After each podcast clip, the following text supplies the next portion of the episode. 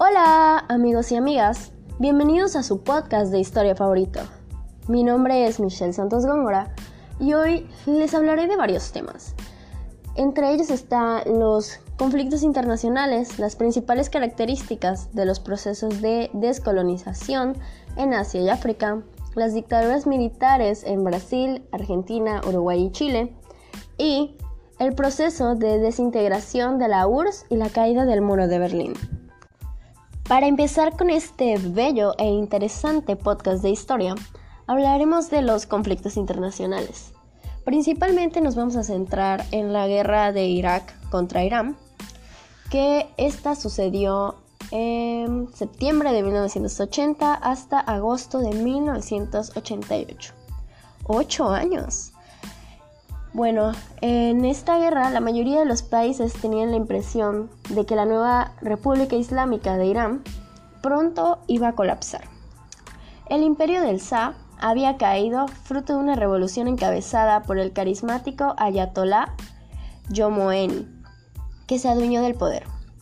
Aparentemente, el nuevo régimen no podía controlar el descontento en las calles y cada vez más voces en el ejército lamentaban la pérdida de protagonismo de las Fuerzas Armadas. Irak e Irán mantenían una vieja disputa por la soberanía de unas pequeñas islas del Golfo Pérsico y de una franja de 200 kilómetros cúbicos en el sudeste de Irán. En 1971, el contencioso se había agravado al ocupar el ejército de Shah, muy superior al del Saddam. Dos de aquellas islas. Mm, cuatro años después, los dos gobiernos firmaron un acuerdo que ponía fin al conflicto. Pero Irak no estaba conforme con lo rubricado.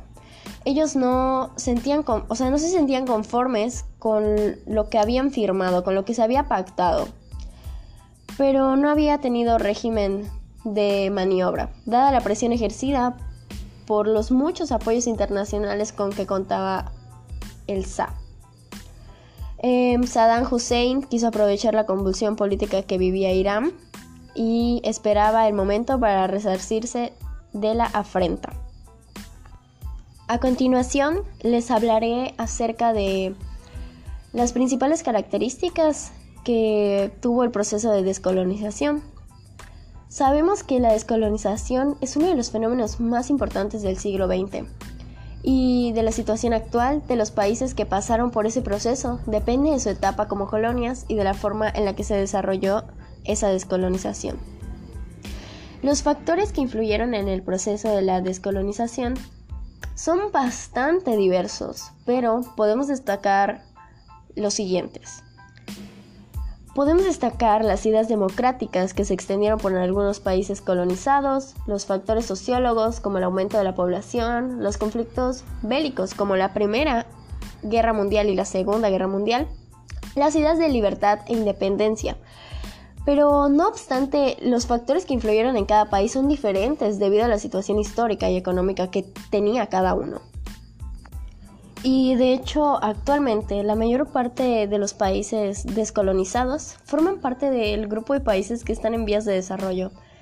Y pues estas vías de desarrollo se mide teniendo en cuenta muchos factores como el número de escuelas que hay en ese país, el nivel educativo, la alimentación, el grado de desnutrición, el grado de pobreza, la situación de salud, entre otras muchas cosas como por ejemplo el número de hospitales que hay y el carácter socioeconómico.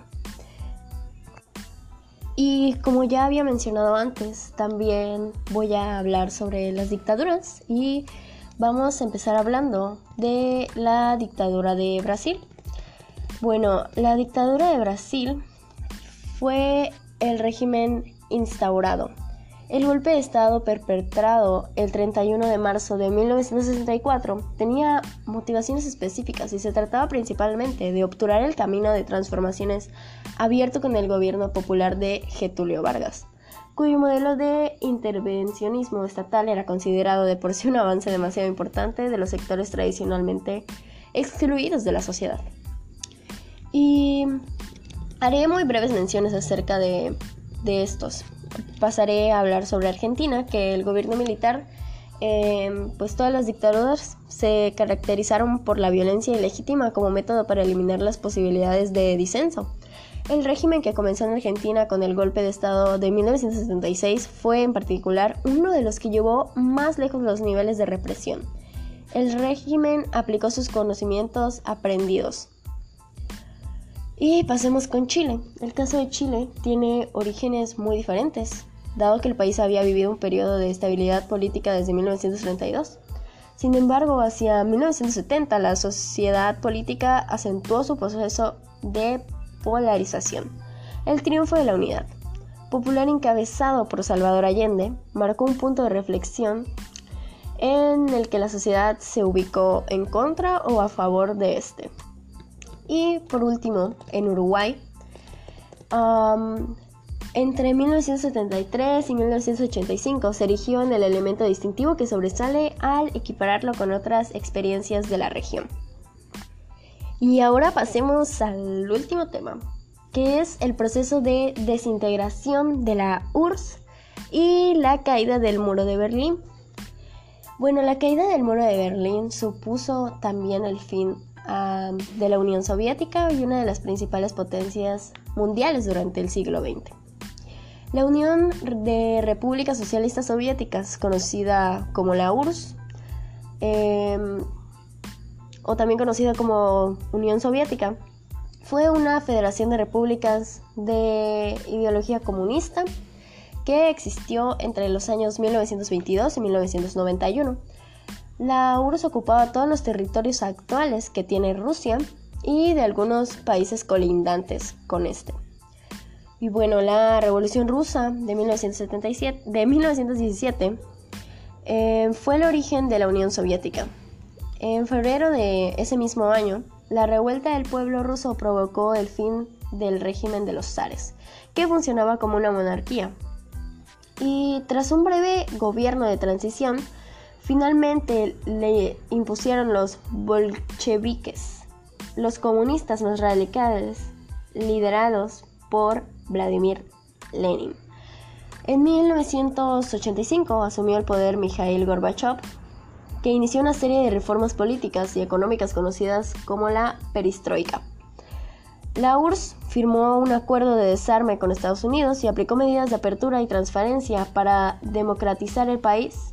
Incluso se celebraron elecciones, aunque solo para elegir a dirigentes del Partido Comunista. Sin embargo, pues estas reformas no consiguieron detener las protestas contra el régimen comunista y esto, en vez de ser algo bueno, creó una gran inestabilidad. Y pues finalmente, el 9 de noviembre de 1989 se produjo la caída del muro de Berlín, que había dividido la ciudad durante 28 años. Ese hecho fue el inicio del fin de la Unión Soviética, porque dio a las revueltas contra el dominio soviético en diferentes países. Y en septiembre de 1991, la URSS reconoció la independencia de Estonia, Letonia y Lituania. Las proclamaciones de independencia de otras repúblicas se fueron dando eh, y junto al colapso económico Gorbachev perdió autoridad y el 8 de diciembre de 1981 Gorbachev anunció la disolución de la Unión Soviética. Espero que les haya gustado este muy breve podcast acerca de temas muy importantes de historia. Soy Michelle Santos y me despido de este bello podcast, siendo alumna de la Universidad Autónoma de Campeche del grupo Sexto D. Muchas gracias.